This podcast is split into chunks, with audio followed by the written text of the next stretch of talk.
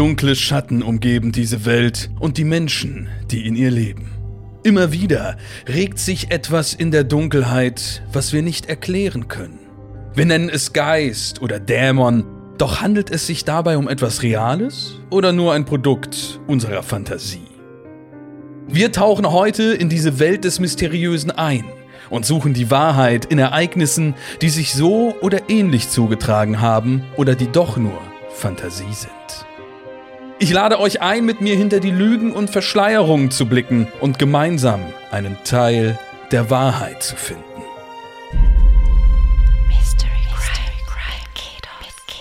Und damit herzlich willkommen zu einer neuen Episode Mystery Crimes hier am Montag auf FIO. Es ist wie nach Hause kommen. Das ist ein Zitat, äh, was mir neulich eine 46-jährige Dame auf der Straße mitgeteilt hat, als sie mich erkannt hat und meinte, das ist doch die Stimme hinter Mystery Crimes, denn ich schreie ich schrei immer so laut, wenn ich die Straße entlang laufe. Eigentlich meine ich, es ist wie nach Hause Hause kommen, denn ich habe wieder zwei äh, geschätzte Menschen an meiner Seite, Dario und Tim.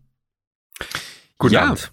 Schön Guten wieder Abend. da zu sein. Vielen ja. Dank auch für das Feedback nach der ersten Folge. Es kam ja wahnsinnig gut an. Deswegen freue ich mich, hier mitteilen zu können, dass der Podcast grundsätzlich ab Staffel 3 hier in dieser Konstellation sofort ja. geführt wird. So organisierst du dir deine Jobs, ne? Einfach im Vorfeld mal sagen. So, so habe ich gelernt. Genau so, so sind die Maßnahmen. Ja. Fort. Staffel 3 hatte ich eigentlich vor, so ein bisschen äh, in so einem äh, ja, Selbstgespräch zu veranstalten, dass ich einfach mit mir selbst das immer errate und äh, versuche unter den Zuständen äh, verschiedener halluzinogenen Halsdrogen irgendwie äh, mit mir selbst zu sprechen. Mal gucken, inwiefern das denn funktionieren würde. Das war ein kleiner Callback zu der letzten Folge, die ihr hoffentlich alle fleißig angehört habt, auch schon mit den beiden Nasen hier. Und wir beide, wir drei, das habe ich mir noch aufgeschrieben und will ich irgendwie hier noch. Ich bin schon, bin schon drin in der. Bist du beim nächsten Gast oder was? ja, genau. Nein, ich wollte eigentlich noch mit einbringen. Ich habe extra hier im Vorfeld, weil ich das irgendwie so schön fand, dass wir uns jetzt. Was glaubt ihr, wie lange kennen wir uns schon? Ich will mal das ähm, jeweils erraten. Wann haben wir die erste Aufnahme miteinander gemacht? Erstmal du, Dario. Hast du das im Kopf? Im Jahr 2012, sage ich mal. Mhm. Tim? 2013. Es ist genau alles jeweils ein Jahr äh, weiter verschoben. Äh, mit Delay habe ich zumindest auf meinem Kanal äh, so kurz herausgesucht. Kann natürlich auch doch irgendwie ein bisschen früher gewesen sein. Es war beides jeweils am Anfang. Einmal bei Delay Anfang 2013 und äh, bei Tim, das war diese tolle Minecraft Jump Map mit irgendwie 800 Toten oder so. Das war Anfang 2014. Also wir nähern uns so langsam aber sicher dann auch mal irgendwie dem Zehnjährigen. Und äh, mit etwas Glück können wir das ja vielleicht auch schon wieder gemeinsam irgendwie im Venuskeller oder sowas hm. bestreiten. Ganz schön optimistisch, aber gut. Ähm, ja. Ganz kurz, äh, ja. du bist bei mir, habe ich äh, regelmäßige Aussätze, bei dir auch, Dario? Ja, hattest du auch gerade. Zweimal jetzt, ne? Groß, okay, ja. aber gut, müssen wir, müssen wir im Auge behalten. Ja, müssen wir Auge, dann behalten wir das mal im Auge. Die gibt's ab und zu mal. Also auch für euch da draußen, falls wir hin und wieder mal so reagieren, als hätten wir dem anderen nicht zugehört, dann natürlich nicht, weil wir wirklich nicht zugehört haben. Es ist aber immer noch natürlich hier Remote-Aufnahmesituation und ab und zu können die bösen, mysteriösen Internetgeister mal dafür sorgen, dass äh, der ein oder andere Satz oder das ein oder andere Komplimente vor allem. Ich mache immer Komplimente, wenn ihr mich nicht hört und so. äh, das hm. kann dann sein, dass da mal so ein Aussetzer irgendwie so ein bisschen mitschwingt. Ja, was habt ihr die Woche getrieben hier seit der letzten Folge? Ist ja nicht so, als würden wir die irgendwie an einem Stück aufnehmen aufnehmen? Na, ich habe angefangen zu recherchieren bei unserem äh, Fall in, mhm. in London vom, beim Richard und ich sag mal so, da müssen wir nachher nochmal reden, was ich da ausgegraben habe. Mhm. Ja, ich wurde jetzt irgendwie eine Woche lang von so einem Amerikaner verfolgt. Das war ein bisschen unangenehm. Ähm, ansonsten aber alles, alles relativ unspektakulär. unspektakulär. Hm. Dir, du hast dich auch hier im Aufnahmeprogramm umbenannt in der Teufel von Rostock. Ja, ich habe mich doch sehr verbunden gefühlt, ehrlich gesagt. Ähm, genau. Hast ja auch so ein Tierfell umgelegt. Man muss auch dazu sagen, die beiden, äh, normalerweise sehe ich meine Gäste zumindest per Kamera hier und da mal. Die beiden haben es einfach auch, ich rede gegen, gegen eine Wand und wüsste nicht, wenn hier wirklich beide in Tierfällen sitzen würden. Ich stelle mir das jetzt auch sofort, glaube ich, so vor. Ich kann halt nicht, ich, also welche Aufnahmen kann ich nur nackt vollziehen? Und das wollte ich jetzt hier niemandem zumuten. Ja. Ähm, deswegen haben wir die heute ausgemacht, genau. Volle Möhre meinst du? Okay, sehr gut. Na, dann würde ich doch mal sagen, dann äh, starten wir heute einfach mit voller Kraft und volle Möhre in die erste Geschichte. Und passenderweise darf auch der selbsternannte Teufel von Rostock, Tim Bergmann, die erste Story heute an uns heranführen und vortragen. Ich freue mich drauf. Sehr gerne. Ich habe, äh, bevor es losgeht, äh, ich hätte noch mal eine persönliche Frage an euch. ja, okay. Und zwar, ich bin ja, ich fahre ja leidenschaftlich gerne Auto ähm, und habe letztens äh, bin ich so ein bisschen falsch abgebogen und in so einem Waldstück gelandet mhm. und habe mich, da habe mir selber die Frage gestellt, könnte ich eigentlich noch Karten lesen ohne Google Maps? Würde ich gerne an euch weitergeben, die Frage. Ja, das ist natürlich also eine sehr persönliche Frage. Karten und ich, wir haben äh, schon ein langes äh, Verhältnis. Ich erinnere mich noch gut daran, dass das früher schon noch so ein Ding war, dass so auf dem äh, äh, Beifahrersitz äh, Mutti dann die Karte noch äh, durchanalysieren durfte, wo das noch nicht so ganz am Start war mit Navigationssystem. Und später kamen ja dann auch erst die Navigationssysteme, die horrende Preise mit Kartenupdates und so weiter. Da musstest du erstmal Italien dazu kaufen, damit du da irgendwie erstmal die paar Landstraßen mhm. noch mitbekommst. Heutzutage ist das ja wirklich nur Google Maps. Ich frage mich, echt noch, wie reguläre Navigationssysteme überhaupt noch so einen so einen Stand haben, aber gibt es ja immer noch und es gibt offensichtlich auch immer noch Leute, die sich das gerne mal ins Auto packen, vielleicht weil es dann doch an der einen oder anderen Stelle noch zuverlässiger ist vom GPS her. I don't know. Aber da gab es auch diese Horrorgeschichten, das wird dann nicht geupdatet und dann landet man irgendwie im Fluss und so, wenn man nachts falsch abbiegt, werde ich das äh, Navi dahin schickt. Ja, ja, vor allem, es ist ja auch kein Live-Bericht. Du hast ja nicht so mhm. diese Live-Stausachen und dann wirst du irgendwie nochmal umgeleitet. Also es ist schon, wir sind da in einer sehr privilegierten Zeit inzwischen, was das angeht. Ja, also meine Mutter liest immer noch Karten, kann ich sagen, weil du es gerade so erzählt hast. Die, das, das passiert immer noch. Schon, auch so privat. Äh, ja. Samstagabend gerne mal. Ähm, aber ich ähm, wäre ein bisschen aufgeschmissen, glaube ich. Ich weiß also, ja, schon kommt an. hinkriegen. Wenn man so, also ja, ja, man weiß ja, ja, zumindest, wenn man jetzt auf einer Autobahn wirklich ist, irgendwie so A8 oder was auch immer, dann weiß man ja, dass man auf der A8 ist und dann könnte man sich das schon ausmalen. Es aber geht ja auch nur ein Zweierpack. Alleine ist ja doch schon, eben. alleine ist ja gar nicht genau. möglich. Ja, alleine, während du fährst natürlich nicht. Du musst dann eigentlich immer zur Seite fahren und dir irgendwo angucken, okay, wo, wo muss ich irgendwie raus und musst dir überlegen, Wahnsinn. ey, welches Ortsschild käme da. Also das ist schon ein Aufwand, den man sich gar nicht mehr so vorstellen kann. Aber eigentlich finde ich, sind Karten schon eine geile Sache. Also das erregt mich schon irgendwo. Ich finde das schon wirklich so eine Map aufzumachen und dann sieht man da so ganz viel und das ist da. Also so grundsätzlich finde ich Karten echt eine coole Nummer und würde es gerne mehr lesen. Vielleicht lege ich mir einfach mal privat eine zu, um darin ein bisschen zu Sammlung. Es gibt auch Leute, die auch so Karten sammeln. Da sehe ich dich. Vor allem alte sind bestimmt interessant. So Schatzkarten ja. könnte ich mir auch so, so gut vorstellen, vielleicht bei ja. dir. Ja, ja, du hast ja bald Geburtstag. Ich, ich sehe gerade, dass ich, ich habe, das würde ich überraschen, ich habe ich hab passenderweise auch eine Geschichte dazu, die so ein bisschen Was? in die Richtung geht. Ja, ja, ja, ja. Mhm. Ich, äh, ich leg mal los. Also, Aber was machen wir denn jetzt genau, Tim? Ähm, für die Leute, die vielleicht heute zum ersten Mal einschalten, bei diesem wundervollen Podcast, willst du es für die erklären? Willst du es mal übernehmen? Habe ich noch niemandem bisher. Äh, ja, sehr gerne, gegeben. sehr gerne, sehr gerne. Wir werden jetzt nacheinander äh, Geschichten vorlesen, die einen sehr mystisch, äh, mystischen und, äh, ja, ich möchte auch fast sagen, schon fast ein bisschen Fantasy-like angehaucht sind. Und äh, es geht dann herauszufinden, ob die wahr sind oder nicht. Ich hätte Vielleicht machst du es noch besser ein bisschen anständiger. ich fand das sehr klar. Oh nein, so Fantasy-Einschlag. ja, dann erzähl mir, erzähl mir mal. Da ist wieder der Amerikaner, der dich verfolgt. Geschichte Okay. also, jetzt. also, zwei Hobbits. okay. Dicke Regentropfen prallten gegen die großen Fensterscheiben des viktorianischen Hauses in Lincolnshire. Weh zogen sie auf dem Glas ihre Bahnen, holten sich gegenseitig ein und sammelten sich am unteren Fensterrand. Lady Jane? fragte eine höfliche Stimme am anderen Ende des Raumes. Die Tür war aufgegangen und in dem Dining Room stand nun eine junge Frau im Schürzenkleid und mit zurückgebundenen Haaren. Jane fuhr erschrocken herum. Wie lange hatte sie am Fenster gestanden und nach draußen geblickt? Sie hatte völlig die Zeit vergessen. Die Kinder sind versorgt, die Betten gemacht und die Briefe zur Post gebracht. Das Dienstmädchen Margaret machte eine Pause und holte tief Luft. Dann sagte sie mit beschämtem Blick auf den Boden, und der Suchtrupp hat nichts gefunden und ist nun auf dem Rückweg.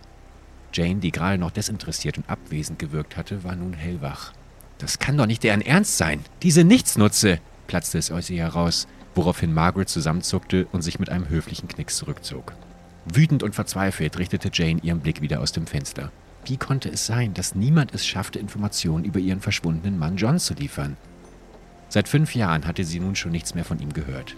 Im Mai 1845 hatte er sich auf Forschungsexpedition begeben, um sich der tückischen Herausforderung zu stellen, die Nordwestpassage zu erkunden und einen neuen Handelsweg nach Asien zu finden. Seit Generationen versuchte sich Großbritannien daran, diese Route zu erschließen. Bisher vergeblich. Jane hatte von Beginn an ein schlechtes Gefühl bei dieser Idee. Doch John wollte die Reise unbedingt anführen. Ihm sollten die am besten ausgestatteten Schiffe, die HMS Terror und die HMS Erebos, zur Verfügung gestellt werden. Sie waren der ganze Stolz der britischen Marine. Mit den Stahlplatten am Schiffsrumpf sollten sie das Durchdringen des Eises ermöglichen und Heizwasserboiler und Vorräte für über drei Jahre sollten das Überleben der Crew problemlos sichern. Es war die wichtigste Mission des Jahrhunderts. Würde er es schaffen, die Passage ausfindig zu machen, würden sie Geschichte schreiben. Zu Beginn hatte Lady Jane noch regelmäßig Briefe von ihrem Mann erhalten. Doch nach ziemlich genau zwei Monaten hatten die Schiffe die Baffin Bay den Eingang der Passage erreicht und waren seitdem wie vom Erdboden verschluckt. Als auch nach einem Jahr keine Nachrichten von der Expedition durchgedrungen waren, hatte Lady Jane in ihrer Hilflosigkeit die Admiralität dazu überredet, nach der verschwundenen Crew zu suchen. Doch die Suche blieb ohne Erfolg. Und nun sollte auch der zweite Suchtrupp ohne Erkenntnisse aus der Arktis wiederkehren?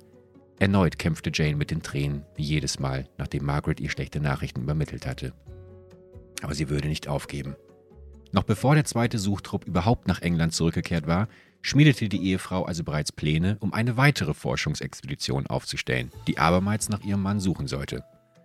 Auch die Zeitungen berichteten darüber, dass Lady Jane erneut versuchte, eine Reise zu finanzieren. Wenige Tage nachdem die ersten Artikel gedruckt waren, erhielt Jane einen sehr langen Brief von einem gewissen William Coppin, der ihr versprach, bei der Suche nach ihrem Mann helfen zu können. Doch er war weder ein reicher Investor noch ein Seemann. Was er schrieb, klang für Jane vollkommen absurd. Laut seinen ausführlichen Beschreibungen war seine Tochter Louisa im Alter von drei Jahren an Fieber gestorben. Doch ihr Geist konnte laut des Briefes immer noch mit seiner ältesten noch lebenden Tochter Anne kommunizieren. Louisa hätte Anne aus dem Jenseits geschrieben, wo sich James Mann befinde, und sie könne Jane und den neuen Suchtrip zu ihm führen, wenn sie es wollte. Was für ein Schwachsinn, dachte Jane. Was die Leute sich nicht alles ausdenken, um Aufmerksamkeit zu bekommen. Jane legte den Brief auf den Papierstapel und widmete sich wieder ihrer Arbeit. In den folgenden Tagen konnte sie nicht aufhören, an das zu denken, was William Coppin ihr geschrieben hatte. Was, wenn er recht hatte? Und so machte Jane sich in ihrer Verzweiflung auf nach Londonderry, wo Coppin mit seiner Frau und seinen fünf verbliebenen Kindern in einem einfachen, rustikalen Haus lebte. Die Familie empfing Jane gastfreundlich und nachdem sie ein gemeinsames Abendessen genossen hatten, wollte Jane endlich wissen, was es mit Coppins Geschichte auf sich hatte. Laut seiner Erzählung hatte alles damit begonnen, dass Anne ihre Eltern eines Nachts geweckt und ihnen gesagt hatte, dass in hellen Buchstaben Mr. Mackay ist tot an der Wand im Schlafzimmer leuchtete. Um die Tochter zu beruhigen, waren die Eltern am nächsten Tag bei Mr. Mackay vorbeigegangen, nur um feststellen zu müssen, dass sie mit ihrer Nachricht recht gehabt hatte und der befreundete Mann tatsächlich in der Nacht verstorben war. Die kleine Louisa ist immer bei mir. Anne, die Tochter der Coppins, hatte nun zum ersten Mal an diesem Abend etwas gesagt. Sie hatte die Skepsis in Lady Janes Augen wohl wahrgenommen. Ich habe sie auch nach ihrem Mann gefragt. Und hier ist er. Sie hatte eine Zeichnung mit einer Karte herausgekramt, wobei sie auf einer Stelle eines Kanals deutete. Daneben stand PRI für Prince Regent Inlet. Außerdem stand das Wort Victoria auf der Karte.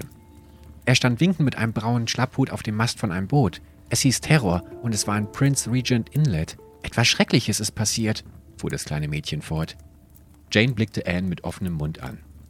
Woher wusste sie, dass ihr Mann einen braunen Schlapphut auf seinen Reisen mit hatte? Dann schüttelte Jane den Kopf. Das kann nicht sein, sagte sie. Prince Regent Inlet ist 60 Meilen südlicher als die geplante Route. Niemals hätte es die Crew dorthin verschlagen. William Coplin ermutigte Lady Jane, ihre Truppen trotzdem in diese Gegend zu schicken. Was hatte sie schließlich zu verlieren? Also willigte Jane ein. Nach einigen Monaten erhielt sie endlich Informationen. Die Rettungstruppe konnte zwar nicht über den Prince Regent Kanal fahren, aber bei King William Island an der Meerenge Victoria Strait fanden sie einen Weg.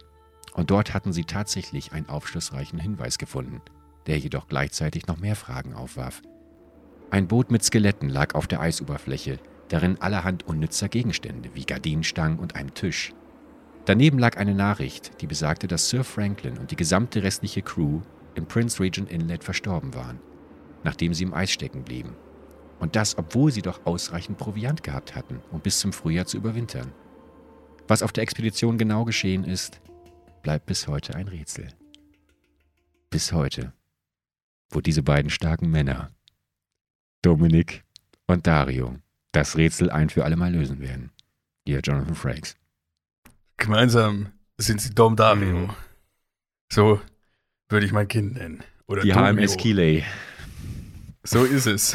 Stimmt, Keeley. Mhm. Ja, das war auch eine wilde, wilde Zeit, eine wilde Expedition, könnte man das nennen. Ja, das hat sich ja eigentlich genauso ausgespielt, wie man sich das vorstellt, sobald so ein hellseherischer Aspekt in so eine Geschichte reinkommt, nämlich, dass dann eben vorher gesagt wird, hier, guck mal, da liegt dein Mann rum, da in der Ecke da hinten nah, dann fährst du mal hin mit deiner Crew und da findest du ihn und der hat seinen Schlapphut auf und fertig also. ist die Geschichte. Ja, kennen klassischer so, genau. Sonntagabend. Genau. Das ist ein klassischer Sonntagabend, man, äh, den ja. man so schon zuhauf erlebt hat. Oder Dario? Also, dass du das jetzt so äh, erwartet hast, überrascht mich ein bisschen. Also, mir, du warst geschockt. Ich, ich bin wirklich, ich bin schockt. Ich finde es auch frech, wie du hier das angehst. ja, ich, ich war die Tochter, deswegen, weißt du? Ah, okay, verstehe. Mhm. Ja. Na, also diese Expedition, die ist mir erstmal so in den Grundzügen äh, bekannt, auch mit dieser MS Terror als Schiff. Ähm, jetzt weiß ich natürlich leider nicht, wie das ausging oder was da tatsächlich die Geschichtsschreibung besagt. Ich erinnere mich auf jeden Fall eben, dass da auch dieses Schiff in, in der Arktis stecken blieb und so. Das heißt, da bin ich auch erstmal so, so mitgegangen. Und dann kommt eben dieses Element mit dem mysteriösen Kind. Und da fange ich dann natürlich an zu zweifeln. Ich meine, ich denke dann auch sofort, okay, es wird auch nochmal extra erwähnt, dass diese Expedition, darüber wird auch berichtet in der Zeitung und so. Vielleicht hat da dieses Kind auch irgendwie was aufgeschnappt, sehr fantasievoll, wer weiß. Ähm, ja. Also wir haben hier zwei Möglichkeiten, was den Geschichtsaufbau angeht. Wenn du sagst, dass dir die historische Begebenheiten dieser Expedition schon mal bekannt vorkommen, hm. und ich meine grundsätzlich auch, selbst wenn man jetzt nicht per se diese Expedition kennt, dann kann man sich das ja schon irgendwie anhand der der Expeditionswut äh, des großbritannischen ähm, Reiches äh, an, ja. anhand nehmen, dass das äh, so schon mal passiert sein könnte und dass da natürlich auch was schief gegangen sein kann. Das ist auch mhm. nicht unrealistisch. Wir haben jetzt zwei Optionen da an der Stelle. War äh, oder falsch? Ja, das sowieso. Danke aber, nochmal für die. Ja. Aber ich sag mal, wie sich das jeweils ausspielen könnte. Entweder, weil solche Fälle haben wir dann auch mal, dass es sich so ein bisschen an der äh, Grenze zum wahr mhm. oder falschen bewegt. Das heißt, dass hier zum Beispiel sich diese historische Begebenheit genommen wurde von der Redaktion und aufgrund dessen die Geschichte gesponnen wurde. Oder dass es halt wirklich so passiert ist. Und Gleichzeitig kann man ja vielleicht auch nicht ganz nachvollziehen, wie war das dann da mit der Chronologie der Aussagen oder wie genau waren die Aussagen dieser Tochter. Mhm. Ist aber schon was, was ich mir vorstellen könnte, auch wenn es dann vielleicht nur Zufall oder Vermutung war. Ich meine, das ist ja jetzt nichts, was man nicht auch einfach mal so ins Blaue rein raten könnte, ja. dass das so passiert ja, ist. Ja. Ja, eben. Und es endet dann, würde dann auch mit einem sehr großen Zufall enden, ne? Weil sie entdecken dieses Schiff ohne die Crew, ist das richtig? Und mit, mit irgendwie, eigentlich hätten sie Proviant gehabt, aber. Genau, sie, sie fanden halt trotzdem ja. schon ein Beiboot mit Skeletten, ne? Ah ja, okay. Ja, das, das, ist ja halt eigentlich noch mal so der, ist, ja, der mysteriöse ja, Gipfel des Eisberges. Mhm. Und das finden sie auch wirklich durch die Aussage dieses Kindes. Das ist natürlich. Ähm, Kommt halt wirklich drauf an, wie genau war diese Aussage des Kindes oder hat man dann im Nachhinein, weil sie die da wirklich gefunden haben, hat sich diese Legende oder die Geschichte immer weitergesponnen und die Aussage wurde plötzlich immer detaillierter mhm. und eigentlich hat das Kind halt nur gesagt, ja, die liegen da irgendwo rum. Das ist ja was, ja, so was man schwer. Äh, jetzt erzählt wurde, ist ja. ja. wirklich, das Kind gibt exakt die Stelle vor auf der Karte, richtig? Ja. Ne? Wo, wo das Aber die Frage, der, der Erzählung können wir ja vielleicht nicht aufs Detail genau trauen. Das ist ja, der Punkt, den Klar. ich noch so zu bedenken geben möchte. Mhm. Ich würde aber allein, weil du ja auch vertraut mit der historischen Begebenheit bist, würde ich schon fast auf Warpoker. Ja, ja. Da bin ich dabei. Da gehe ich mit. Ich glaube okay. auch, das ist was. Doppelt auf Rot. Ja. Die Geschichte ist wahr und orientiert oh. sich an den Ereignissen der Franklins-Expedition, bei der alle Beteiligten in der kanadischen Arktis auf ungeklärte Weise starben. 1845 startete Sir John Franklin die Expedition, um die Nordwestpassage um einen neuen Handelsweg nach Asien zu erkunden. Diese zu durchqueren war eine der größten Herausforderungen der damaligen Zeit. Doch kein Schiff war zuvor so gut ausgestattet wie die HMS Terror und die HMS Erebus mit ihren Wasserboilern und dem Proviant. Aber als Johns Frau Lady Jane auch ein Jahr später kein Lebenszeichen. Ich muss kurz mal gucken, lese ich hier gerade die ganze Geschichte nochmal vor? Nein, okay. Äh, ein Jahr später kein Lebenszeichen von ihrem Mann erhielt, schickte sie verschiedene Truppen los, um herauszufinden, was passiert war. Dabei gehen die verschiedenen Versionen der Ermittlungen auseinander, was wann und wo passierte. Eine Quelle besagt, dass William Coppin 1850 davon hörte, dass Lady Jane nach mehreren Versuchen erneut ein Schiff losschicken wollte. Also schrieb er ihr einen Brief, worin er von Lu äh, Louisas Erscheinungen berichtete. Er wies Lady Jane dazu an, ihre Leute in Richtung Prince Regent Inlet zu schicken. Lady Jane erhielt auch eine Zeichnung von Anne. In einer Zeitung schilderte Lady Jane allerdings, dass sie dies sowieso geplant hätte. Ah. Auch wenn die hm. Expedition abgebrochen werden musste, weil Prince Regent Inlet zugefroren war, fand man davor an der Küste von Beachy Island drei Gräber.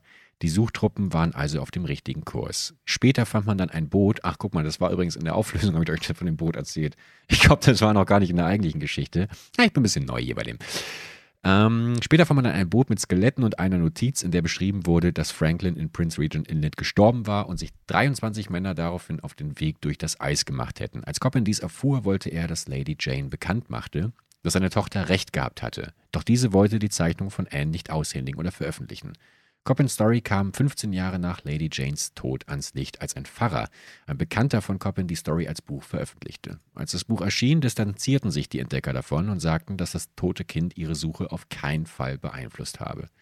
Die Schiffe wurden 2014 und 16 von der Süd vor der Südwestküste von King William Island, weit äh, südlich des Victoria Point, der Insel geborgen. Die genaue Todesursache der Männer ist bis heute unbekannt. Es gibt verschiedene Theorien wie Bleivergiftungen, Krankheiten, und natürlich die Kälte. 1942 fand man auch Hinweise, die auf Kannibalismus hindeuteten, obwohl noch genug Reserven auf dem Schiff vorhanden waren. Das Merkwürdige, ihr zwei, seid ihr noch da? Ich bin noch, das, ich, bin, ich hänge an deinem Lippen. Gespannt. Das Merkwürdige ist, dass die Crew bei erneutem Steckenbleiben im Eis die Erebus und Terror die Schiffe mit unnützen Gegenständen verließen, anstatt auf eine erneute Eisschmelze im Frühjahr zu warten. Was genau passiert ist, ist bis heute ein Mysterium. Es kommt einem auch irgendwie so ein bisschen bekannt vor, gerade auch was diese große Handelsroute, äh, die da erschlossen werden sollte, von Großbritannien aus angeht. Und das klang ja jetzt dann aber auch so ein bisschen dann äh, schon so, wie ich es auch vermutet hatte, dass dann so im Nachhinein auch viel mit dieser Vorhersage mhm. nochmal diskutiert und debattiert wurde, ob das denn jetzt wirklich beeinflusst hat oder ob das vielleicht auch nur deren normaler Suchweg oder Suchradius war, in dem sie da halt versucht haben, diese verschollene Crew äh, zu finden. Klingt ähm, so ein bisschen, als, als ja. wäre das eigentlich von Anfang an klar gewesen, aber dieser Mann mit seiner Tochter hätte sich ein bisschen reingesneakt einfach, weißt du? Ja, genau, und hätte das so ein bisschen so, ja, guck mal, meine Tochter das jetzt zeichnet das genau. mal. Die wollen da hingehen, zeichnen das mal, nein, sie weiß es und so weiter. Mhm. Oder es ist halt doch einfach nur ein sehr großer Zufall. Oder sie hat doch hellseherische Fähigkeiten. Hier bitte, wir haben ja, wir haben ja Sound Editing. Vielleicht kann man hier noch mal irgendwie so ein bisschen so ein mysteriöses Geräusch einspielen. Was, was, was wäre so ein mysteriöses Geräusch? Na, so ein, so ein typisches. Ich höre da immer so diese äh, Alien-Geräusche. So, Der Theremin, oder was? Ja, genau, richtig. Du okay. hast es direkt äh, perfekt umschrieben. Oder Wind. Wind und Glockenschläge. ja, Theremin oder halt Wind. Also, ja, du machst es schon. Gibt das ist aber gut für. gemacht, Dario. Mensch. Ja, wir haben gerade hier nochmal äh, Feedback aus dem Team bekommen, dass wir damit gar nicht so falsch schlagen wohl, dass der sich hier reingesneakt hat. In die hm. höheren äh, Kreise und so weiter. Wir liegen einfach. Spannende Figur. Wir, wir spinnen es direkt äh, perfekt weiter. Ich sehe schon, wir kommen so langsam richtig in den äh, Groove eines äh, gemeinsamen Detektivbüros hinein. Ja, ich habe mhm. das Gefühl, dass mein Bart so langsam auf Jonathan Frakes Länge mit euch gemeinsam hier irgendwie anwächst. Hoffe ich zumindest mal. Das äh, würde mich persönlich freuen. So. Nach Tim kommt bei mir immer Dario. wow. Warum komme ich nach Tim immer? Was soll das jetzt? Nein, einfach so von der, von der Reihenfolge her. Im Alphabet. Ja, klar. Die Nahrungskette. Das ist Mother Nature. Nein, im umgekehrten machen. Alphabet und auch so. Nee, nee, ich hab schon verstanden, wegen, Dominik. Naja, wenn ich, wenn ich bei Tim angekommen. durch die Haustüre gehe, ja, dann kommst ja. begrüße ich, weil er macht die Tür auf und danach ja. kommst du. Ah, okay.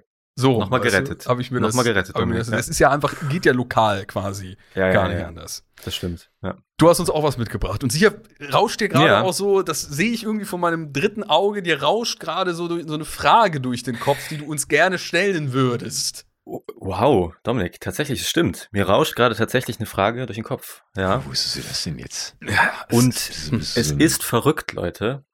Aber die schließt sich fast so ein bisschen an, an Tims Frage an. Ich glaube, wir haben hier irgendwas, hier ist irgendeine Stimmung im uh. Raum. Ja, im Anschluss sozusagen an die, äh, an, die, an die Frage nach den Karten würde mich jetzt mal interessieren, habt ihr euch schon mal so richtig verirrt? Ja. Ist natürlich auch mit Google Maps, wir haben es schon vorhin festgestellt, äh, schwieriger heutzutage sich richtig zu verirren. Ihr wisst wirklich, ich bin ein unfassbar bescheidener junger Mann. Also ich habe wirklich nur, der bescheidenste. Der, mhm. Nicht der bescheidenste, aber wirklich bin befreit von jeglichen Eitelkeiten. Aber aus meiner langjährigen Erfahrung auf dieser wunderbaren Erde äh, und zahlreichen äh, Wanderungen ist mir doch aufgefallen, dass ich einen fantastischen Orientierungssinn habe. Und ich habe mich noch nie verirrt dementsprechend. Deswegen vielleicht auch an die Zuhörer und äh, Zuhörerinnen, wenn ihr euch verirren solltet, call kurz durch, ich hole euch da raus. Das war jetzt eine wahnsinnig lange Einleitung für aber nur nee. Ja, wir, wir müssen doch die Zeit vollkriegen, oder nicht? Mich Nein, das, das ich kann auch immer nur ja, ne, nein. Ja, nee, aber, nein. aber das stimmt. Ja, ich glaube, nee. Tim hat wirklich einen, einen, wirklich einen guten Orientierungssinn, weil ich habe gar keinen guten. Und ich weiß, wenn wir irgendwie zusammen unterwegs sind, ich verlasse ja. mich immer auf dich. Das ist, da muss ich, das erinnert mich gerade daran, Darin und ich, wir haben ein Computerspiel zusammen gespielt, ähm, in dem es darum geht, äh, sich gegenseitig, man ah, sieht ja. sich nicht, aber muss sich eben Dinge erklären. Und das kann ich zum Beispiel überhaupt nicht. Ich, also ich weiß noch, wie wir rigoros gescheitert sind, weil ich dir irgendwie mhm. eine Form erklären musste und ich habe irgendwie drei Stunden rumschwadroniert und dann sag doch einfach Viereck. ja, okay. Und das kann ich zum Beispiel ja, das, nicht. Das war schwierig. Du kannst ja, nicht erklären, ich, ich habe äh, Links-Rechts-Schwäche und zusammen scheitern wir einfach immer. Ja. Hast du echt eine Links-Rechts-Schwäche? Nee, nee, nee, das glaube ich nicht. Aber okay. ähm, Orientierungssinn ist nicht gut. Aber glaub, glaub, glaub ich nicht, ist auch äh, gut. Will man nicht Glaube ich nicht. Hast du schon links-rechts? Ich finde, links ist das links, ist das rechts, ich weiß nicht. Ja, also ich bin da eher auf der mm, nicht so orientierungsmäßigen Seite. Also ich habe das Gefühl, es wird wie viel, also manches im Alter wird ja besser, manches wird schlechter. Das ist eher sowas, äh, wo ich mich peu à peu gebessert habe. Aber natürlich eben auch, weil sowas wie Google Maps gerade in größeren Städten oder sowas ja immer verfügbar ist. Ich kann mich aber noch recht gut daran erinnern, dass ich es echt auch mal geschafft habe in, also ich bin ja in einer Kleinstadt groß geworden und um diese Kleinstädte herum, wie das häufig ist, sind dann noch kleinere Städte und Dörfchen und sowas gewesen. Und da war ich mal bei einem äh, Kumpel dann zu Besuch in einer der, äh, ja, das kann man eigentlich eher Richtung Dorf, ist wahrscheinlich offiziell sogar ein Dorf. Und da habe ich es wirklich auch mal geschafft. Das, trotzdem, das war ich dann noch, wie ich dann echt irgendwie so wieder irgendwann an die Haustür irgendwie rankomme und sagt, ja, ich habe es selbst geschafft, hier mich irgendwie zu verlaufen, weil ich war das erste Mal bei ihm oder so. Das kann ja dann auch passieren, wenn man es eben dementsprechend nicht kennt. Aber das weiß ich halt noch in dem Vergleich dessen, dass ich da keinen kein Google Maps oder kein Handy zur Verfügung noch hatte und äh, dass das dann da leichter vorgekommen ist und dementsprechend auch heute wahrscheinlich noch ab und zu mal vorkommen würde. Und äh, erst so um den Jahreswechsel jetzt aktuell, als ich mal auf einem längeren Spaziergang dann in der Heimat war, da hatte ich es auch fast vermutet. Und hatte ich das tatsächlich auch so, dass ich telefoniert habe und plötzlich ist mir mein Handy-Akku ins Bodenlose gerutscht. Und dann war ich da echt in so einem Wald und es hat geschneit und es wurde auch immer dunkler. Also es war schon so, es rutschte so Richtung Sonnenuntergang. Und Tauchte auch die HMS Terror auf, oder? die brach auch noch durch die Wälder. Hm. Und dann hatte ich aber echt diese Situation, dass ich mir dachte, so, 14% Akku, du musst ja auch noch irgendwie hier nach Hause kommen. Ne? Und hm. äh, hab dann aber, war dann richtig stolz auf mich, als ich dann bei all diesen Abzweigungen doch äh, verschiedene Landmarker wiedererkannt habe und hatte dann so meinen persönlichen kleinen Bear Grylls Moment. Hab dann wieder angefangen, laut zu schreien, laut zu brüllen, alles aus mir raus und äh, bin nach Hause gelaufen. Bin noch auf ähm, eine, äh, eine, eine Dame und einen Mann gestoßen. Die Dame saß auf einem Pferd, der Mann äh, lief langsam beziehungsweise joggend neben her. Es war wirklich. Aber sicher, dass es nicht einfach, dass du nicht einfach Sonntagnachmittags irgendwie um, vom Fernseher eingeschlafen bist? Nein, nein, es war ein Abenteuer sondergleichen. Bin auch gespannt, wo die Geschichte noch hingeht. Ja, und das okay. war jetzt eine kürzere spannend, Antwort als spannend. meine, oder was? Nein, aber ich hatte ja auch was zu erzählen. ja, ich doch auch. Du hattest kein Pferd in du der Geschichte. Du hast einfach ja. mit deinem, mit deinem Orientierungssinn angegeben. Ja, ja, wie angegeben. Komm, Dario, bitte, ja. Äh, komm. Du hast mir, ja. Tim, also ich bitte dich, du hast erst neulich hast du erzählt, dass du irgendwie in all deiner Zeit, in der du in einer gewissen Stadt äh, jetzt schon wohnst, das erste Mal irgendwie länger spazieren gegangen bist und dann muss ich mir hier anhören, dass du den großartigsten Orientierungssinn ja, wobei, seit äh, ever In der Stadt ist es ja ebenso schon mal gar nicht ganz vergleichbar, aber auch in der, ich war ja oft genug im Wald, in der mal wandern, Skifahren und sowas, das ist, das gehört ja alles dazu. Also, was fährst du mich jetzt hier so an? Ich, ich bin wirklich ein Fingerspreiz davon entfernt, hier alles abzusagen gerade. Muss ich schon wieder schlichten bei euch. Das Einzige, was mich jetzt gerade noch beruhigen könnte, wäre eine wirklich richtig mysteriöse Geschichte. Eine gute Geschichte okay, von Daniel. Okay, okay, ja. Leute, ich habe sogar was. Ich habe sogar was für euch. Gott sei Dank. Da kann ich euch beruhigen. Und es ist tatsächlich auch, ich will nicht nochmal Dominiks Geschichte in ihrer Gänze auspacken, aber ich sag mal Telefon, Schnee verirren. Das gibt's ja Da nicht. bist du an was dran. Da bist du an was dran, Dominik. Mhm. Denn diese Geschichte trägt den Titel Notruf aus dem Nirgendwo. Mit Pferd im Wald. Na, schauen wir mal, ob ein Pferd drin vorkommt. Okay. An diesem Januartag hatte es schon früh zu schneien begonnen. Jetzt, am frühen Abend, war aus dem Schneegestöber ein ausgewachsener Schneesturm geworden und die Nacht versprach ungemütlich zu werden. Die Straßen leerten sich zusehends. Zu diesem Zeitpunkt hielt ein Streifenpolizist Christine und Tobi in ihrem Pickup an.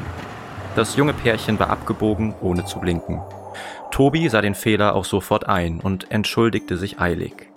Seine Freundin und er wollten einfach nur nach Hause, sagte er, und fragte auch gleich nach dem Weg. Daran konnte der Streifenbeamte sich später noch gut erinnern, denn die Frage hatte ihn gewundert. Die Adresse, die Tobi nannte, war nämlich über 200 Kilometer entfernt. Kurz kam der Beamte ins Grübeln. Er fragte sich, ob die beiden überhaupt wussten, wo sie waren. Außerdem fiel ihm auf, dass Tobi seltsam angespannt in seinem Sitz saß, leicht nach vorn gebeugt, das Lenkrad mit beiden Händen fest umklammernd. Aber das war ja schließlich kein Verbrechen. Der Beamte versuchte also, Tobi den ungefähren Weg, so gut es ging, zu beschreiben. Dann entließ er das junge Paar in die verschneite Nacht. Wäre es dabei geblieben, hätte er die Begegnung am nächsten Tag wohl bereits vergessen.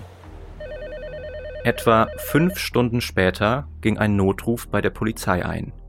Die Anruferin war Tobis Freundin Christine. Ihre Stimme zitterte. Hier sind diese Leute, sagte sie. sie. Nehmen die Autos auseinander. Christine machte eine kurze Pause. Als sie weitersprach, klang sie noch ängstlicher als vorher. Sie, sie nehmen die Autos auseinander, sagte sie. Sie nehmen sie auseinander und tragen sie in die Bäume. Was sollen wir tun?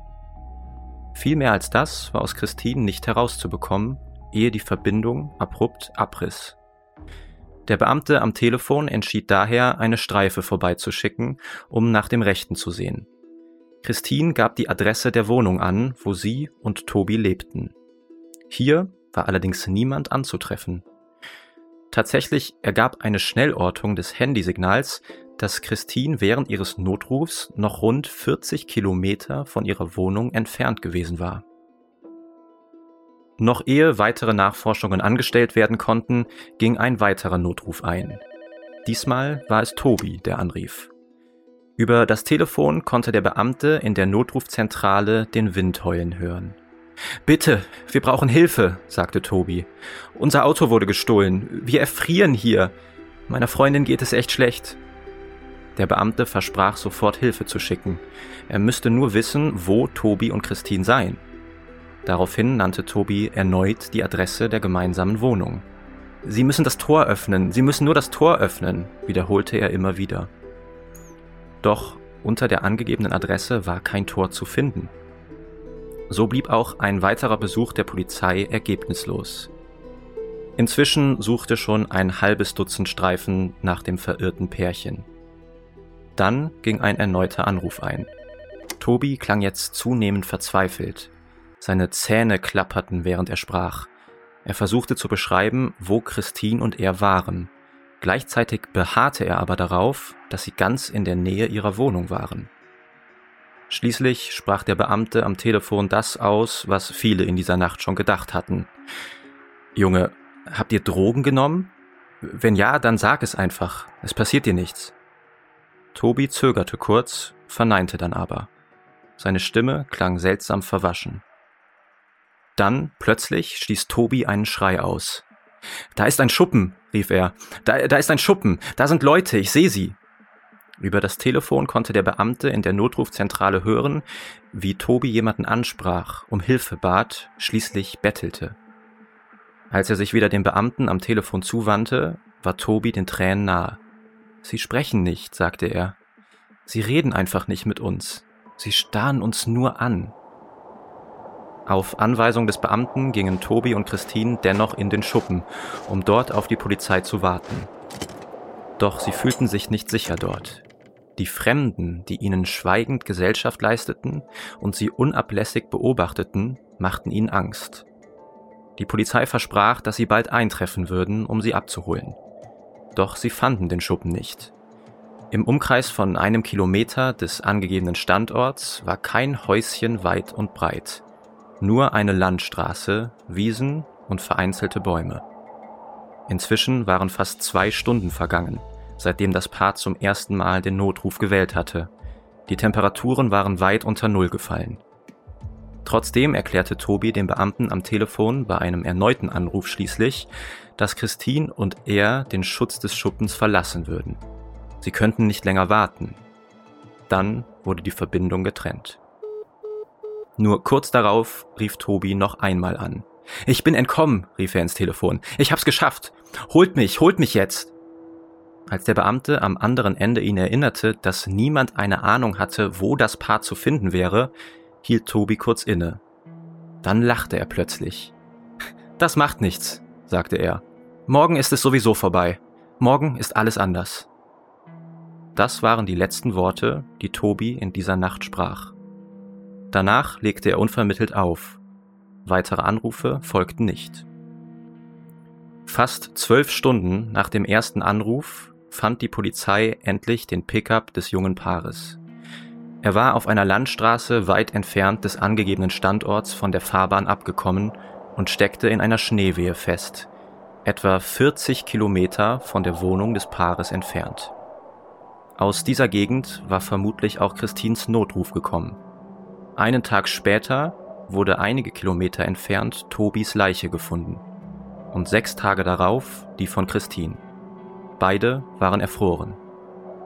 Irgendwann im Laufe der Schreckensnacht mussten die beiden sich getrennt haben. Das war es auch, was die Beamten noch weiter umtrieb. Wären Christine und Tobi einfach im Auto geblieben, hätten sie die Nacht vermutlich überlebt. Doch irgendetwas hatte sie offenbar dazu gebracht, in den tobenden Schneesturm hinauszugehen. Und zwar fluchtartig. Als sie gefunden wurden, waren sowohl Christine als auch Tobi nur in Jeans und Pullover bekleidet. Ihre Mäntel, Schals, Mützen und Handschuhe lagen noch immer griffbereit auf der Rückbank ihres Autos. Tja. Ja, ich finde das ganz klar. Der Teufel von Rostock hat sich da schön bedient bei den beiden. Da ist er wieder. Sag mal, wurde eigentlich irgendjemand von euch angerufen? ich habe auch was gehört. ja, das kam doch bestimmt vom Teufel von Rostock hier, ne? Ja, das Nein, das ist schon live Sounddesign, glaube ich. Ja, ja, ja, genau. Ich hab, Als der muss ich mal kurz Anruf Lob aussprechen. Ganz, ganz, ganz toll vorgetragen. Ich habe das richtig gefühlt. Diese Angst in Tobis Stimme, also. Äh, ja, die Kälte, hast du die auch gespürt? Die Kälte habe ich nicht gespürt, weil ich Heizung immer auf 5 ab, aber äh, ah, ja, gut. alles andere kam, kam durch. Okay. Ja, Dominik, du hast einen Verdacht. Du hast, du hast dir die ganze Zeit schon Notizen gemacht, sehe ich da. Ich mache mir, ja, das habe ich, äh, das wow. ich ganz Ich habe so ein ganzes Büchlein, wo alle Geschichten, äh, die wir bisher so hatten, wirklich schrecklich äh, zusammengefasst sind. In, in ganz äh, kurzen, tollen Stichpunkten. Ich bin hier aber eher, also solche Geschichten in der Art und Weise die gibt es zuhauf, würde ich jetzt einfach mal in den Raum stellen. du fängst immer an. Dominik ja. hat schon alles gesehen. Alles ich habe einfach alles ja. gesehen, alles gehört. Okay. So sieht's nämlich aus. Nee, aber so dieses äh, klassische, das aus irgendeinem Grund Klar dann eben noch bei widrigen Wider Witterungen, ja, dass äh, da aus dem Auto gegangen wird und entweder äh, erfrieren oder irgendjemand entführt irgendwen oder sowas. Ich fand aber auch diesen, äh, diese Sache, dass dieser Tobi immer wieder anruft und es ist verwirrend und dann sind da irgendwelche Leute, die nicht mit ihnen sprechen und dann sind sie in irgendeinem Schuppen.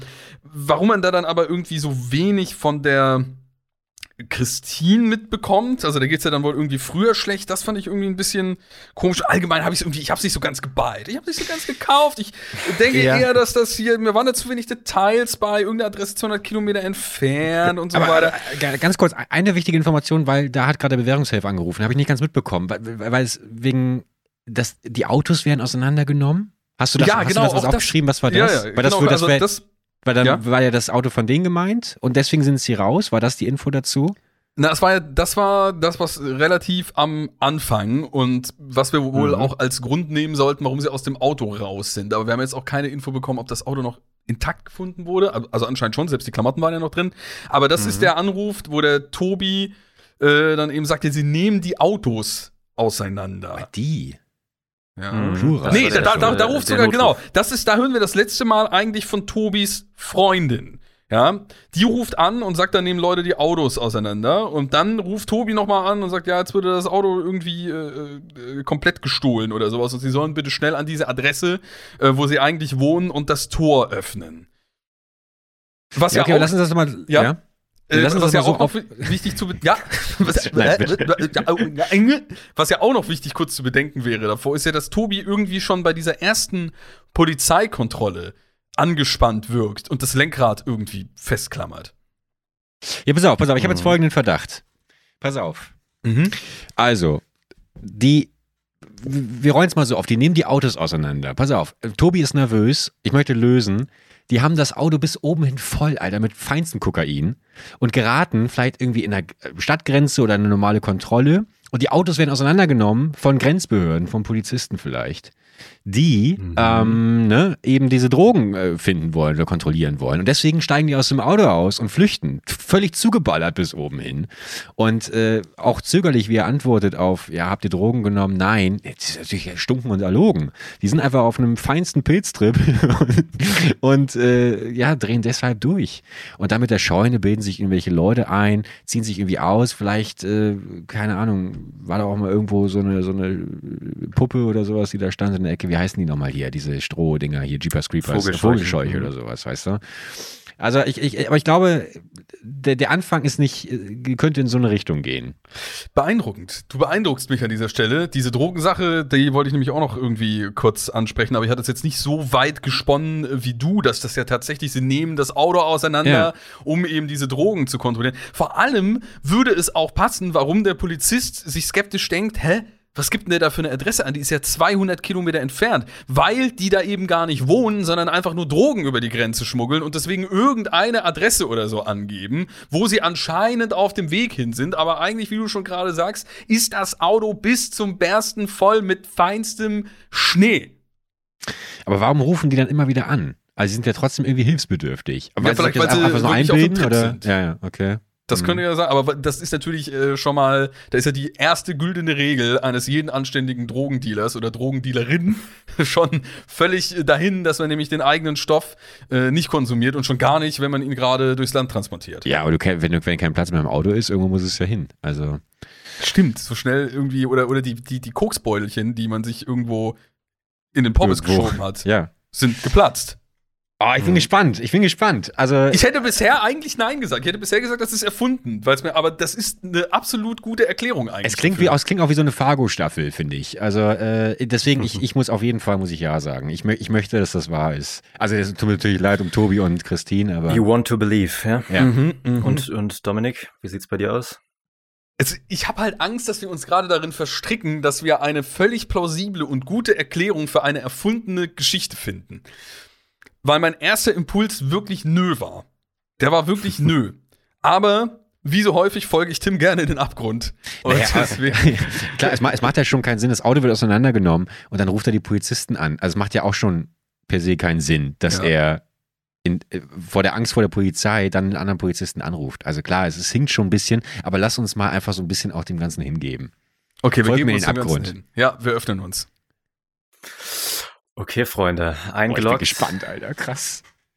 Komplett falsch. Und ich kann euch sagen, die Ereignisse in dieser Geschichte sind wahr. Yes. Oh, da sind wir. Der Grund dafür ist aber wohl ein ganz und gar irdischer gewesen. Und ich sag mal, ihr seid zumindest in der, in der Nähe gewesen. Mhm. Die Geschichte hat sich Anfang 2005 im US-Bundesstaat Nebraska ereignet. Christine und Tobi heißen eigentlich Janelle und Michael. Die beiden waren schon seit Schulzeiten zusammen und wurden von Freunden als schier unzertrennlich beschrieben. Doch der sonst so bodenständige Michael hatte ein Geheimnis. Er nahm Drogen, vermutlich schon seit der Schulzeit. Dies soll er einem seiner Brüder gegenüber bestätigt haben.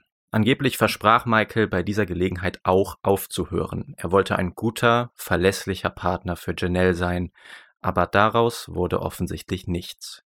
Tatsächlich hatte das Paar in der fraglichen Nacht Drogen konsumiert. Die Gerichtsmedizin stellte sowohl im Körper von Michael als auch in dem von Janelle Spuren von Crystal Meth fest. Für Janelle könnte es die erste Drogenerfahrung gewesen sein, sicher ist es aber nicht. Während ihrer nächtlichen Irrfahrt durch den Schneesturm erlebten die beiden dann wohl einen schlechten Trip, der mit Orientierungslosigkeit und Halluzinationen einherging. So erklären sich die widersprüchlichen Anrufe und Behauptungen und die Tatsache, dass die beiden ihre Wintersachen im Auto ließen. Ja, ja, finde ich ein bisschen mega unbefriedigend. Also ich finde uns das wesentlich näher an der Wahrheit. Also es ging um Drogen, aber halt nicht um Drogenschmuggel. Sondern einfach nur ja, um den Wer weiß, Trip. wer weiß, was da noch. Die haben nur nicht im Auto richtig nachgeguckt, sage ich euch. Wenn man da mal ja. unter die Motorhaube geschaut hätte. Aber es passt ja wirklich auch gut zusammen, weil das ja wirklich was ist, was äh, bei einem äh, Bad Trip eben ein, häufiges Symptom ist, dass man so entweder sich die Klamotten äh, vom Leib reißt oder halt ein ganz anderes äh, Hitze ist oder das Kälte so, ja? Empfinden hat. Das habe ich mir einfach nur so dementsprechend äh, sagen lassen, hm. denn das weiß man. Okay. Also ja. wirklich. Ansonsten kann ich nur sagen, don't do drugs, kids. Ja, und vor allem nicht Auto fahren äh, wenn man sich äh, das äh, Crystal ja, das vor allem, ja. äh, über den Löffel gezogen hat oder wie auch immer man das konsumiert. Tim, das ist ja eher so wieder eine, eine Frage Richtung deines äh, Kellers. Ja, ich bin immer noch wahnsinnig genau. unbefriedigt, ehrlich gesagt, weil ich meine, in der Geschichte wurde aber jetzt generell. auch diese, ja, generell sowieso, aber auch wegen dieser Thematik mit dem Anruf und die nehmen das Auto auseinander. Jetzt wird das da irgendwie in die Geschichte reingeschrieben und in der Antwort geht es irgendwie nur um den Drogentrip, den wir, Dario, mal wirklich ja, ja. bei aller Liebe, du hast eben gerade gesagt, wir waren in die richtige Richtung. Wir haben das, wir haben das, mhm. wir haben den Kackfall wirklich von, also von 0 auf 100 komplett auch gerade äh, aufgelöst. Von links auf das rechts. stimmt. Ihr, ihr, seid noch weitergegangen. Ja. Das äh, wollte ich damit sagen. Ja? Aber das ist ja unser Lebensmotto. Genau. Ja, ja. Immer weiter, alles wird anders. Bis zum Mal. Abgrund und dann weiter noch einen Schritt. Genau. Ja, genau. Ja, okay. Mhm. Wir, wir geben mir mal kurz einen Namen. Ich muss, ich muss, ich muss das nochmal privat ein bisschen recherchieren. Dann Michael und Janelle. Michael und Janelle. Okay, aber hast du einen Nachnamen oder sowas? E L L E. Den kann ich Jackson. aus ähm, Datenschutzgründen Michael nicht Jackson. weitergeben. Okay. Ich finde das heraus. Recherchieren mal. Setze dich nachher Neuer Fall für unsere Detektei, oder? Ja. Ich, das Auto müssen wir noch auf, auftreiben, Drogenspürhund und dann mal schauen, was wir dann rausfinden. Ich habe ja vor, vor ein paar Wochen habe ich mit, mit den ganzen True Crime Dokus und sowas angefangen. Und ich muss wirklich sagen, ich glaube, wenn ich mich nochmal umentscheiden könnte, ich hätte echt Bock auf so eine, auf so eine nice Profiler-Karriere gehabt. Ich glaube, ich glaube, ich glaube, dass mir das Spaß gemacht hätte. Ich glaube nicht, dass ich gut gewesen wäre, aber ich glaube, es hätte mir Spaß gemacht.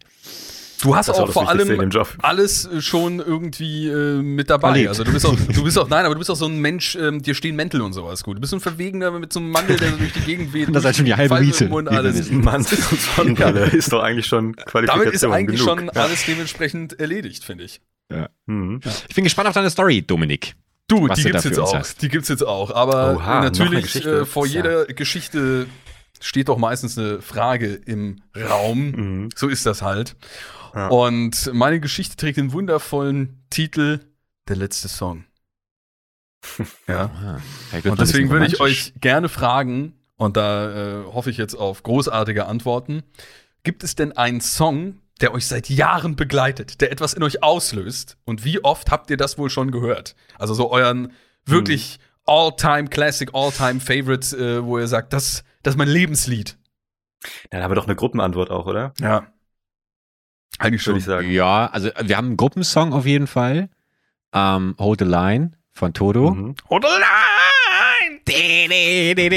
Aber persönlich äh, hätte ich, glaube ich, nochmal was anderes. Aber sagt ihr es mal. Oder, oder reicht das jetzt schon als Antwort? Haben nee, wir Zeitdruck? Oh, das wäre meine Antwort gewesen. Ah, das wäre wirklich deine Antwort gewesen? Mich seit Jahren, ja, genau. Oh, das ist aber ernsthaft? Genau wie ihr. Das, das, das glaube ich dir doch keine Siege. Das sagst du jetzt nur, um hier die Stimmung ein bisschen zu. Nein, Quatsch, Quatsch, Quatsch, Quatsch. Okay. Ich meine, es gibt viele Songs. Ich hätte jetzt auch irgendwas anderes nehmen können, was, aber das, den finde ich, der hat, ähm, da ist eine Geschichte dahinter, ja. Okay. Mhm. Ja, ich, ich, ich, dann droppe ich bei mir noch schnell äh, Don't You Forget About Me von, von Simple Minds, weil der mich auch eigentlich seit der Jugend konstant in all meinen Situationen, wo ich wieder mit Menschen breche und hinterher rufe, bitte, bitte vergesst mich einfach nicht. Aber es hilft nichts. Mhm. Es hilft nichts. Dominik, was hast du? Huiuiui, ja, ich finde Hold the Line kommt mir auch als ähm, am ehesten hier irgendwie mit rein. Man könnte auch den einen oder anderen Frank Sinatra-Song natürlich noch oh, ja. nennen, der in äh, Kombination vielleicht auch schon auf gewissen Balkondächern vor sich hingetrellert wurde. Da gibt's. Ja, aber auch wirklich, das muss ich mal kurz mal sagen, ja? hat tatsächlich stattgefunden. Also eine, eine wahre Geschichte hier. Dominik bei mir auf dem Balkon in einer wirklich astreinen Performance von äh, That's Life äh, aber sowohl Gestik, Mimik, äh, Tanzmoves, ihr kriegt jetzt schon eine Gänsehaut, wirklich. Also die, das war richtig, richtig äh, beeindruckend. Das freut mich. Da war wirklich alles dabei. Gestik, Mimik. Ja, auch drumherum Pegel. vor allem. Soziales, soziales Rahmen, da war, da war einiges. Da war alles mit am Start. Mal schauen, wie es so in meiner Geschichte aussieht. Dein Song musst du noch. Das hast du schon gesagt. Sorry, ich war Ja, das habe ja. hab ich schon gesagt. Wie gesagt, ja, ich gehe da auch. Aber ich habe jetzt wirklich eigentlich nicht so den Song, wo ich wirklich, weil einfach auch beim Musikgeschmack ist schon ziemlich breit äh, gefächert und da gibt es immer wieder mal Sachen, die ich dann ganz gerne höre. Aber ich habe jetzt nichts, wo ich so grundsätzlich sage, ja, das ist so der absolute Dauer-Evergreen. Eher mehrere. Das ist ja das Schöne an Musik, ne, dass sie ja so mannigfaltig ja. sein kann. Aber gemeinsam hier in der äh, Gruppenkonstellation würde ich dann doch auch so ein Hold the Line ähm, Ding nennen. Oder einschlägige YouTube-Remixes, die durchs Büro schallerten. okay, das sind die Deep Cuts. Ja, ja, genau, die gibt's auch noch. Vor dieser Geschichte für euch da draußen vor allem auch, äh, muss ich eine Triggerwarnung aussprechen, denn diese Geschichte von Mystery Crimes enthält teilweise explizite Erwähnungen und Audiodarstellungen über Suizid und Depressionen, die Unbehagen auslösen oder triggernd sein können. Falls ihr selbst solche Gedanken habt oder Hilfe braucht, findet ihr in der Infobox Links und eine Telefonnummer. Ganz toll. Die Telefonnummer. Nee, dass das nochmal erwähnt wird. Ja, natürlich. Da sind wir hinten dran. Theo saß auf seinem Balkon und starrte in den Nachthimmel hinauf. Es war eine klare, milde Nacht und doch war kaum ein Stern zu sehen. Die Lichter der Großstadt waren einfach zu grell, auch zu dieser späten Stunde und auch hier oben, neun Etagen über der Straße. Der Himmel wirkte schwarz und leer und undurchdringlich. Er schloss die Augen und lauschte auf die Klänge des Plattenspielers, die vom Wohnzimmer her in die Nacht hinausdrängten. Eine düstere Männerstimme sang von Liebe und Verlust und dem Ende der Welt. Theo hatte die Platte jetzt bestimmt schon an die hundertmal gehört, seit er sie in dem kleinen Second-Hand-Laden gefunden hatte. Eigentlich war die schwere, getragene Melodie nicht sein Stil, und doch konnte er einfach nicht genug davon bekommen. Er hatte das Gefühl, die Botschaft des Liedes mit jedem Hören etwas besser zu verstehen. Gleichzeitig fühlte er sich jedes Mal aufs neue mehr verstanden. Es war, als würde der Sänger zu ihm ganz persönlich sprechen. Theo öffnete die Augen. Tränen liefen ihm über die Wangen. Er ließ es geschehen. Mit einem letzten kräftigen Zug leerte er sein Weinglas, dann kletterte er wie in Trance auf das schmale Balkongeländer. Langsam richtete er sich auf, während die Musik hinter ihm anschwoll. Theo wartete, bis das Lied seinen Höhepunkt erreicht hatte. Dann, als die Klänge ihn ganz und gar eingehüllt hatten, tat er den letzten Schritt. Seinen Abschiedsbrief hatte Theo neben dem Plattenspieler hinterlassen. So fanden die Polizisten Matucek und Kovic ihn direkt, als sie etwa eine halbe Stunde später die Wohnung betraten. Was zur Hölle soll das denn sein? fragte Matuschek, nachdem er den Brief einige Male gelesen hatte. Ist das ein Gedicht? Im Laufe seiner kurzen Polizeilaufbahn hatte der junge Mann schon einige Tatorte begutachtet. Dennoch hatte er noch viele erste Male vor sich. Dem erfahrenen Kovic war das wohl bewusst. Ja, lass mal sehen. Kovic schaute Matuschek über die Schulter. Während er Theos letzte Worte studierte, spürte er, wie sich seine Nackenhaare aufstellten. Verdammt, entfuhr es ihm. Es geht wieder los. Der Text, den Matoschek in der Hand hielt, war kein Gedicht. Es war ein Liedtext, jedenfalls ein Teil davon. Kovic erkannte die düsteren Worte sofort wieder. Das Totenlied, murmelte er. Was bitte soll ein Totenlied sein? wollte Matoschek wissen. Natürlich. Woher sollte er die Geschichte auch kennen? Es war Jahre her, seit das Lied zum letzten Mal eine Rolle in einem Fall gespielt hatte. Also begann Kovic zu erzählen.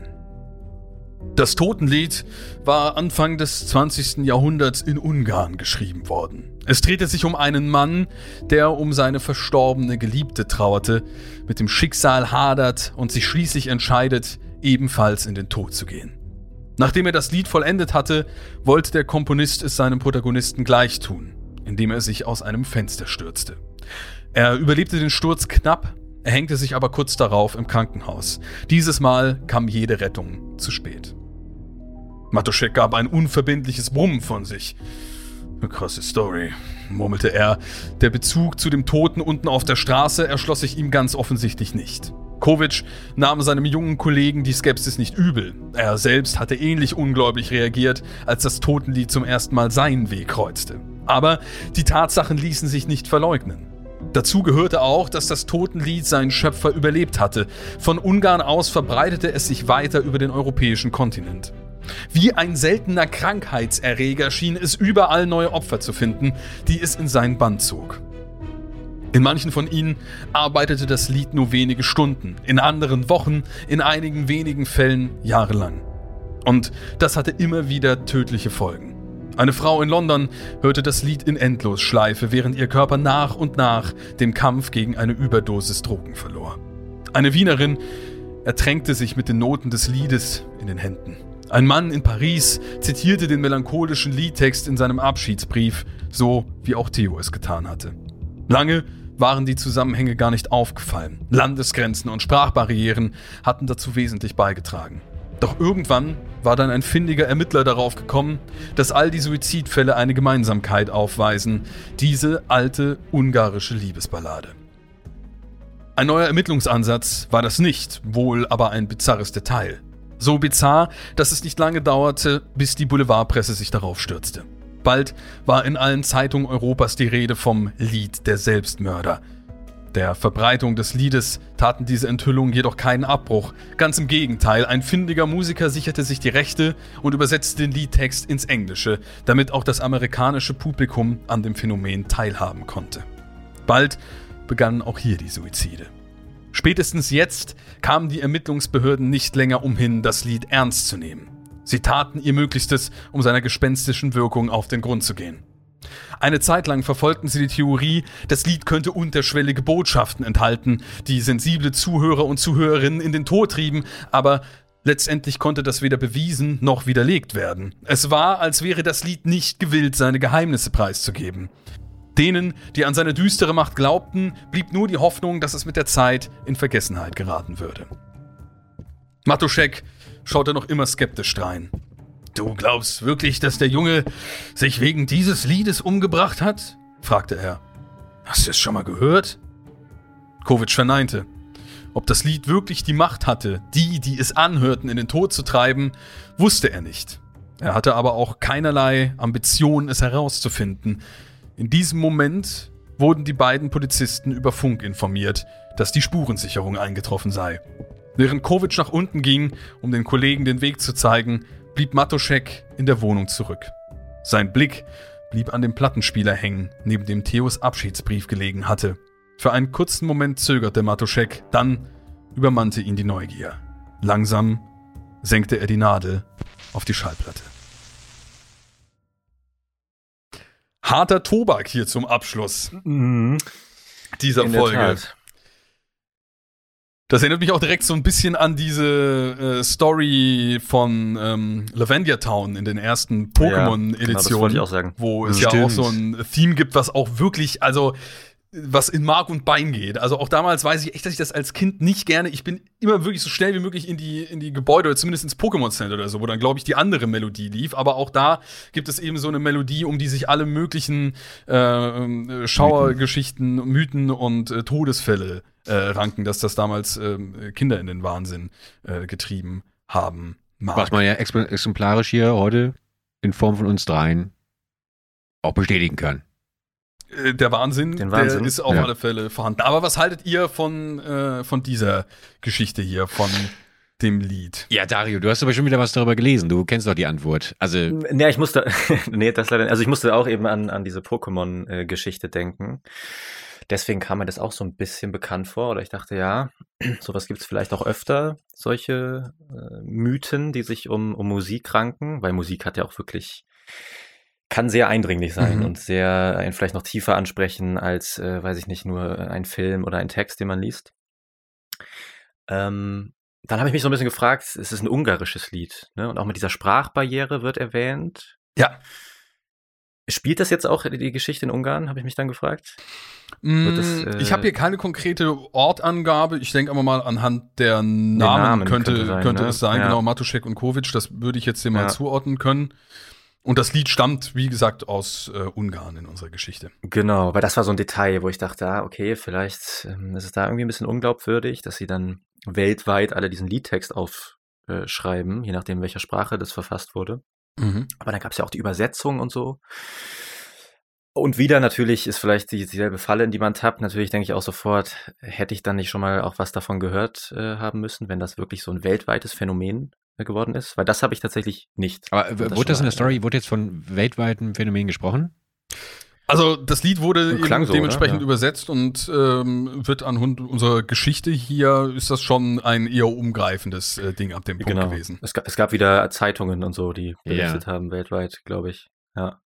Ja, weil sonst hätte ich jetzt auch gesagt, ich meine, äh, wie viele Kinder jetzt schlussendlich wirklich den Pokémon-Song da äh, äh, gestorben sind, ist ja jetzt auch erstmal in Frage zu stellen.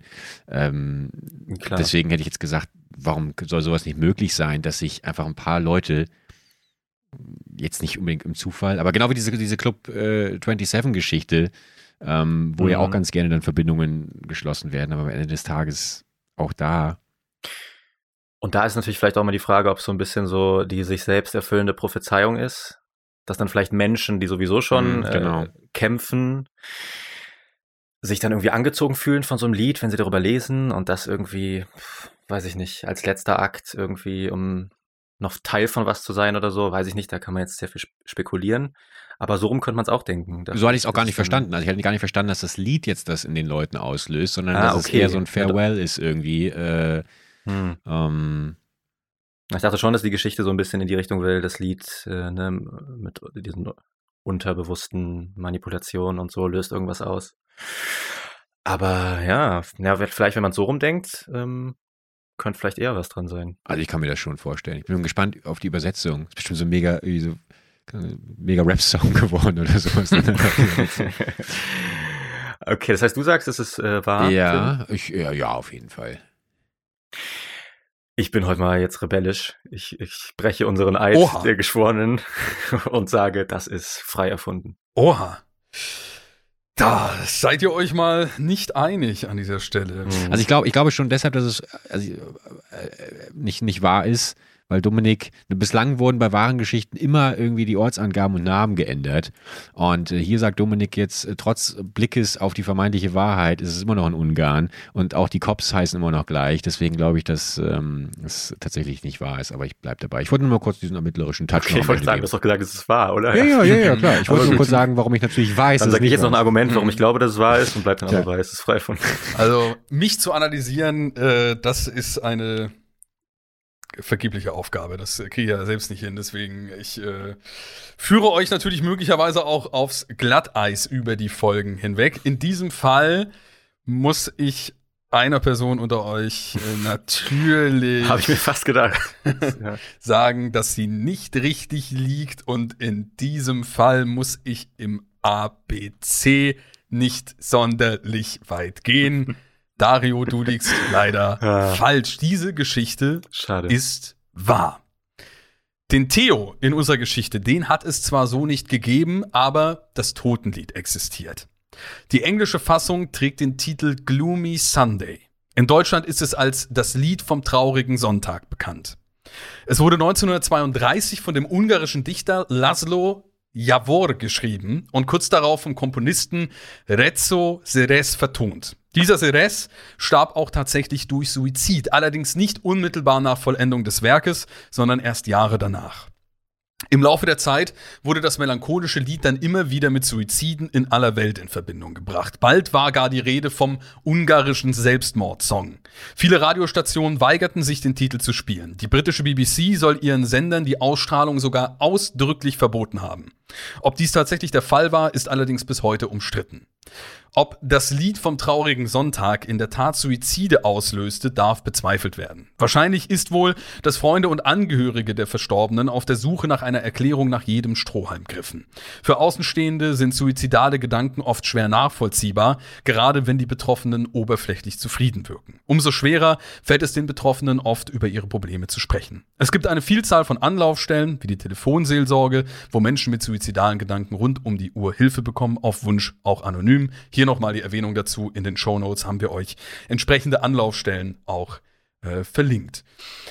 Ja, also ihr lagt nahe damit, dass sich eben dieser Mythos dann auch so darum bildet und eben äh, mhm. äh, auch nochmal hier diese, dieser Ansatz mit eben diesem, diesem Strohhalm, wenn man das natürlich also es werden natürlich viel, viel mehr Leute dieses Lied äh, gehört haben oder damit in Kontakt gekommen sein. Als ja, ich höre gerade mal rein hier, ich schick's mal rum. Also, hörst du, hörst du gerade mal rein? Ja, das, das würde, würde mich äh, tatsächlich dann. Klingt halt äh, melancholisch, aber ähm, mhm. ja.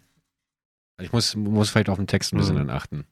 Ja, das, das, äh, das kann dementsprechend sein. Ich höre es mir auf, äh, nach der Folge werde ich auf alle Fälle auch mal kurz äh, rein, rein Hab hören. auch einen House-Remix gefunden. Es gibt's ernsthaft einen House-Remix? Nee, es war ein, war ein Joke. Wirklich, wahrscheinlich, es könnte gut sein, dass es ein House-Remix ist. irgendwo. Gibt's ja. ja eigentlich, gibt's ja eigentlich mit äh, fast, äh, fast allem. Aber ich fand, wie gesagt, den Ansatz mhm. ähm, äh, von, von Dario da an der Stelle auch sehr gut. Also natürlich ist es Musik etwas, was enorm berühren kann, aber auch enorm äh, verstärken dementsprechend. Mhm. Ne? Also je nachdem, in was ja. für eine Stimmung du bist, hörst du ja auch mal auch zum Verarbeiten äh, irgendwie andere andere Musik, ne? Also du bist ja mal mehr in der Stimmung irgendwie für fröhlichere und mal vielleicht für, für traurige. Ich bin tatsächlich gar kein so ein Kunde mehr von sonderlich trauriger Musik irgendwie. Das habe ich sehr, sehr hinter mir gelassen. Ich höre eigentlich fast immer nur Sachen, die irgendwie so ein bisschen uplifting und, und, und powermäßig unterwegs sind, weil. Toto halt. Genau, Toto, rauf und runter. Aber ich finde das so äh, Toto. echt, weil ich, also ich, ich, ich muss, also manchmal höre ich ganz bewusst und freien Willen halt wirklich übertrieben melancholische Musik, um mich ja. auch ganz bewusst in diese Lage irgendwie zu versetzen, mhm. weil ich finde, da kann man kreativ auch nochmal ganz anders, ähm, Dario, du wirst mir zustimmen, dass sich jetzt, äh, sag ich mal, tiefgründigere Themen mit so einer Musik besser verarbeiten und schreiben lassen, als jetzt mit Toto Hold Line im Hintergrund. Ähm, äh, deswegen, Wahrscheinlich, ich, ich finde ja. das ja gar nicht so etwas Negatives daran, sehe mich aber dann bestärkt darin, weil ich eben dann dadurch auch zum Beispiel besser schreiben oder besser denken oder whatever, äh, dass, dass Leute, die sowieso grundsätzlich schon in so einer Situation sind, dass das dann absolut verstärkende Wirkung hat. Weswegen mhm. ich das eben auch so verstanden hatte, dass, diese, dass es jetzt nicht so diesen Song mhm. gibt, der plötzlich aus einem äh, super euphorischen, ja. äh, optimistischen Menschen irgendwie das komplette Gegenteil macht. Spannend ich höre halt wenig Musik so nebenbei. Also ich höre eigentlich hauptsächlich echt äh, Musik, wenn ich dann irgendwie spazieren bin oder sowas. Und ähm, das ist also klar, ich kenne kenn auch dieses, man macht dann mal bewusst was an, weil man sich vielleicht auch mit was auseinandersetzen möchte. Es ist nicht so, dass das irgendwie gar nicht passiert, aber äh, es gibt ja schon, schon mehr Leute, die, die eher auch, auch großteils emotionale Songs in irgendeine Richtung äh, mögen und primär das hören. Und äh, auch so nebenbei, so kann ich das, kann ich das irgendwie nie. Also ich könnte jetzt, glaube ich, nicht irgendwie so die ganze Zeit so emotionale Lieder hören und währenddessen was schreiben, was vielleicht daran liegt, dass ich nicht sonderlich viel schreibe, außer ähm, liebevolles, liebevolles Teil. Rechnung. Rauf und runter Rechnung. Es wird schon hier und da mal was geschrieben, aber ihr, ich brauche dann die volle Konzentration, die Stille. Ich bin ein Mann der Stille. Ja, der versucht und leider 30 Jahre aus dem Weg zu gehen. Bitte? Was ist los? Ach so, okay. Sehr gut. Äh, ich wollte eigentlich sagen, leider ist Stille auch jetzt das, ähm, mit was wir euch da draußen zurücklassen müssen. Zumindest mit einer Woche Pause. Vielleicht macht ihr auch eine Woche Stille, einfach mal ins äh, Schweigekloster, wenn das äh, dementsprechend äh, pandemiebedingt äh, funktioniert. Und dann am Montag, da könnt ihr euch dann wieder darauf freuen, nächste Woche, dass wir euch wieder voll sabbeln. Ich bedanke mich jedenfalls bei Herr Bergmann, aka Tim, und bei Delay LP, aka Dario, dass sie beide hier für eine weitere Folge zu Gast waren. Um, ähm, und bin gespannt, äh, ob wir in der dritten Folge noch zusammen sind. Noch, noch zusammen sind. Genau. Ich bin mit dem Promi zusammen. Mein Name ist Kedos oder auch einfach nur Dominik. Das war Mystery Crimes für diese Woche. Und wir freuen uns darauf, euch nächste Woche wieder begrüßen zu dürfen. Es war ein Schaut Vergnügen. Und Tschüsschen und reingehauen und alles, was dazugehört. Tschüss.